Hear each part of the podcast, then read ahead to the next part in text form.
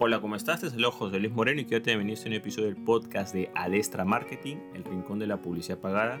Si es la primera vez que nos visitas, puedes suscribirte para ser notificado sobre futuros episodios del podcast. El tema que vamos a hacer a continuación son los principales errores que se cometen al momento de gestionar consultas o preguntas online cuando se hace publicidad pagada. Ya sea que hagas publicidad pagada en Facebook Ads o Google Ads, muchas veces cuando se hace publicidad, esta publicidad eh, va a generar algún tipo de consulta o pregunta ¿no? de potenciales clientes. En primer lugar, vamos a definir qué es una consulta o pregunta para que eso esté claro. Entiéndase por una consulta o pregunta algo que te escribe un potencial cliente relacionado a tu producto o servicio. Por ejemplo, si alguien te escribe en uno de tus canales digitales, oye, qué buen artículo, excelente, me pareció muy bien, me caes bien, eso no es una consulta o pregunta. O sea, al menos para contabilizarla para un negocio de empresa. Quizás una pregunta o consulta sería, ¿has dado asesoría sobre este tema? Eh, ¿Tienes X talla de este producto? ¿Tienes este producto en tal color? ¿Haces envíos a, tal ciudad o tal país? O sea, cualquier pregunta relacionada al producto o servicio que tú ofreces, ¿ok? Cualquier pregunta relacionada a ese tipo, puedes considerarla como una consulta o pregunta. Ahora, ¿qué es lo que sucede? Que cuando se hace publicidad pagada, ya sea en Facebook Ads o en Google Ads, pero principalmente en Facebook Ads, porque realmente abarca más canales sociales, siempre va a generar preguntas de usuarios. O sea, van a haber personas que van a ver esa publicidad indiferentemente cuál sea el objetivo de tu anuncio, ya sean visitas a un sitio web, conversiones, mensajes privados, reproducciones, lo que quieras, esa exposición va a generar algún tipo de preguntas. Por supuesto que si el objetivo está, es más específico, porque hay, hay anuncios que tienen objetivo mandar, por ejemplo, a la gente al chat de WhatsApp o mensaje privado en, en Facebook o en Instagram, vas a recibir más consultas. Pero lo importante que sepas es de que indiferentemente del anuncio que hagas, siempre va a haber un residual de preguntas, personas que te van a preguntar algo por el canal que te estás exponiendo. Ahora, ¿cuál es el problema o cuáles son los errores que se cometen? Es que cuando la persona o el negocio o empresa hace esa publicidad, no está realmente preparado para recibir esas consultas y comienza a perder esas consultas o a desperdiciarlas. Por ejemplo, si debido a una mala gestión de las consultas en los diferentes canales, hay algunas consultas que a las personas se le comienza a pasar, digamos, no las responde o las responde en varios días, o a la semana o se le pasaron. Entonces, ¿cuáles son los errores principales que se cometen eh, cuando se gestionan consultas? El primer error de las empresas y negocios que hacen publicidad pagada online, ya sea en Facebook Ads, eh, Instagram Ads, Google Ads, lo que sea, es en primer lugar no llevar un registro de todas las consultas online en todos sus canales. Y ese registro, pues, estamos hablando de un registro externo. Mucha gente dice, y aquí es donde viene el principal error, no, pero yo no necesito ningún registro porque yo entro a mi inbox de Facebook y está conectado con Instagram y veo todos los mensajes privados o comentarios que tengo. Ok, pero ¿qué es lo que sucede? Es un sistema que en primer lugar está solamente limitado a lo que son los productos de Facebook. Tú puedes ir, digamos, a los comentarios de YouTube o sea, cada plataforma tiene su propio sistema de comentarios, pero necesitas una herramienta que unifique todo. Ya sea un eh, CRM o ya sea un Excel que hagas, lo que sea, pero es importante que ese registro lo hagas externo y consolides todo.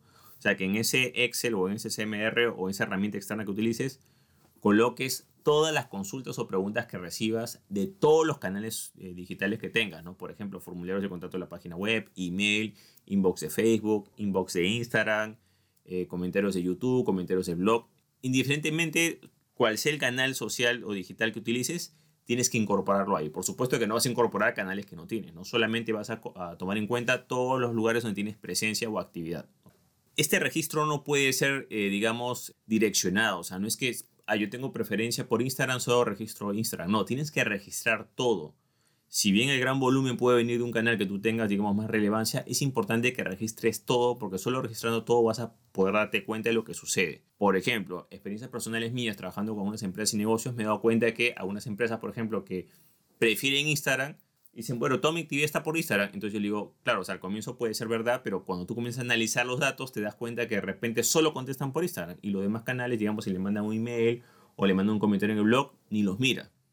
Entonces, claro, lógico que la gente te va a comenzar a, responder por el canal que tú usas porque lo tienes activo, ¿no? O sea, si tú le respondes por Instagram, ¿qué va a hacer? Vas a hacer que más gente te responda con Instagram. Lo recomendable en este caso es que respondas por todos los canales. Por supuesto que si no hay consultas no tienes nada que responder, pero basta con que recibas una consulta en un canal, tienes que responderla con el mismo criterio, ¿ok? Que le das a tu canal preferido. Entonces, el primer consejo y también el primer error que cometen muchas empresas y negocios es no tener un registro unificado, ¿no? Externo donde todos los comentarios que hayan se puedan, eh, consultas o preguntas de potenciales clientes se puedan ver ahí. Eso es muy bueno, ¿por qué? Porque en primer lugar te da una noción general, va a impedir que se te escapen consultas, como por ejemplo puede pasar en una plataforma que es bastante intuitiva, digamos, por ejemplo, el inbox de Facebook, ¿no?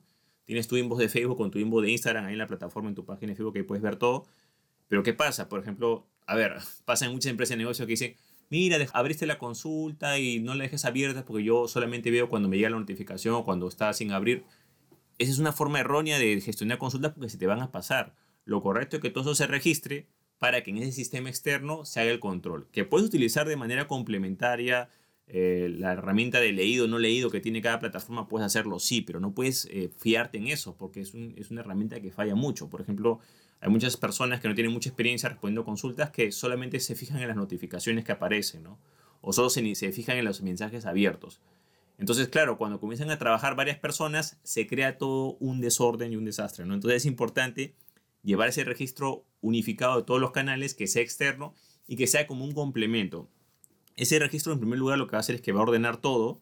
Vas a poder sacar bien tus estadísticas a fin de mes. Vas a poder ver exactamente cuántas consultas recibiste exactamente cada canal pero también te va a ayudar a que no se te pasen consultas. Eso es lo más importante. Por ejemplo, si tienes un canal que sea muy activo, por más que tiempo que le dediques, si tu volumen de consultas aumenta, se te van a pasar algunas consultas. Entonces, mediante ese sistema, vas a poder, digamos, eh, garantizar de que no se te pase ninguna. El segundo error que cometen muchas empresas y negocios, ya sea, ya sea que ya tengas el sistema implementado, o tu CRM, tu Excel, lo que quieras, donde quieras registrarlo, es no medir los tiempos de respuesta. Entonces la gente dice, bueno, ya yo respondo, yo respondo todo, pero resulta que responden todo, pues no sé, pues hay unas consultas que la responden una semana, otra la responde a cuatro días, otro la responde a los diez minutos. No hay una uniformidad. Cuando hablamos de tiempos de respuesta, tienes que tomar en cuenta que tienes que medir a todos con la misma vara, o sea, todos tienes que darles el mismo trato. No puede ser que un canal lo respondas a la semana o que no le respondas y otro canal lo respondas a los 10 minutos y otro canal lo respondas a los 3 días. No, tienes que unificar todo eso. Entonces, en este caso, los tiempos de respuesta, generalmente lo que se utiliza es un tiempo promedio. Yo, por ejemplo, utilizo indicadores más básicos. Generalmente yo eh, trabajo, por ejemplo, que a los dos días se le da un color rojo, digamos, y a los cuatro días un color morado. Cuatro días que te demoras en responder ya lo perdiste, digamos, ¿no? Y un rojo es que ya, ya estás en el límite, ¿no? Te parecerá un indicador muy extenso, pero claro, es que yo lo plantearía como un punto de inicio. O sea, comienzas con eso y de ahí vas bajando.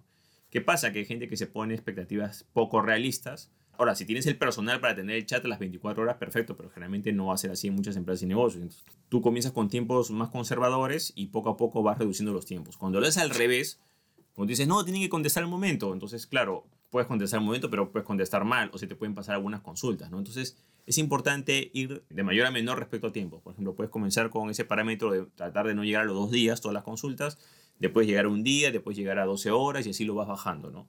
Y eso, por supuesto, va a depender de la cantidad de personal que tengas y el volumen de consultas que tengas. Entonces, no hay una norma específica para eso. Entonces, lo importante aquí, en este caso, que sería el consejo, es que tienes que medir los tiempos de respuesta.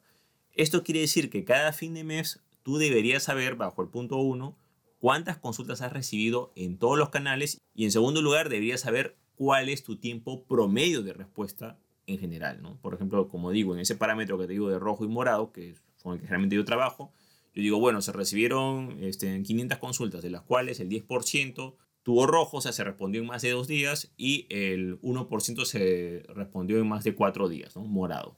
Son algunos criterios, por ejemplo, que a veces yo utilizo con algunos clientes, pero pueden variar, puedes utilizar diferentes colores, diferentes tiempos, lo que sea.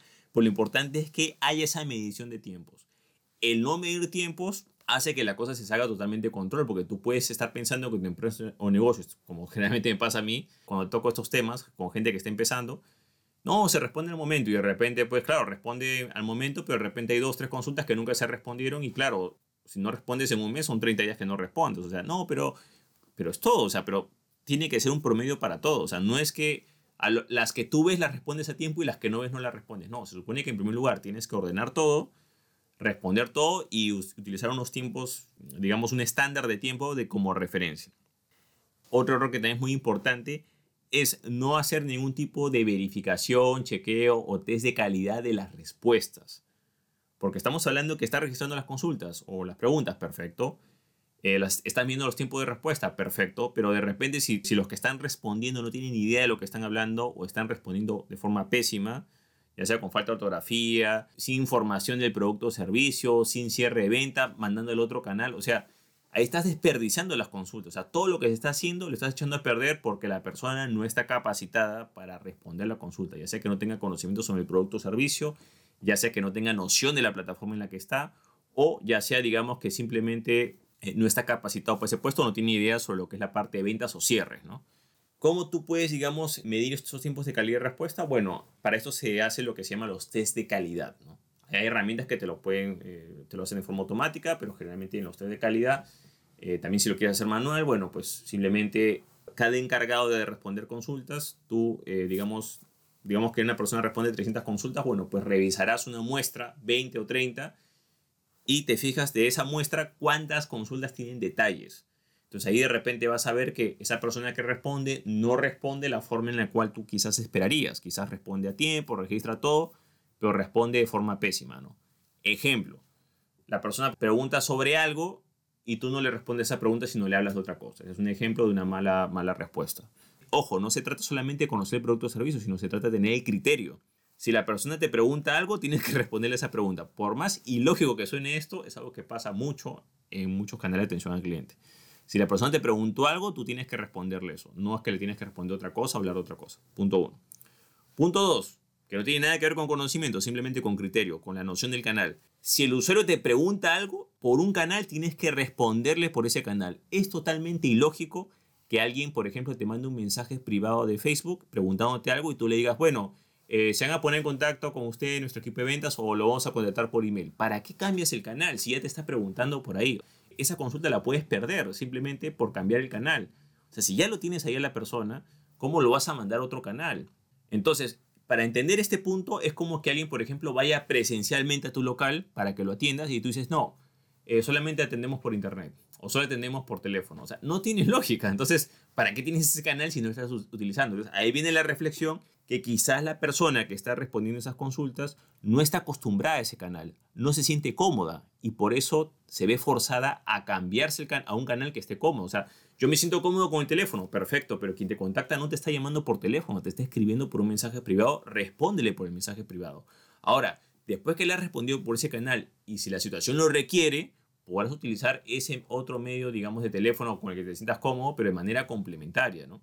Entonces, segundo criterio, cuando alguien pregunta algo por un canal, tienes que responderle por el mismo canal. Cosas totalmente básicas y elementales que puedes verlas según test de calidad.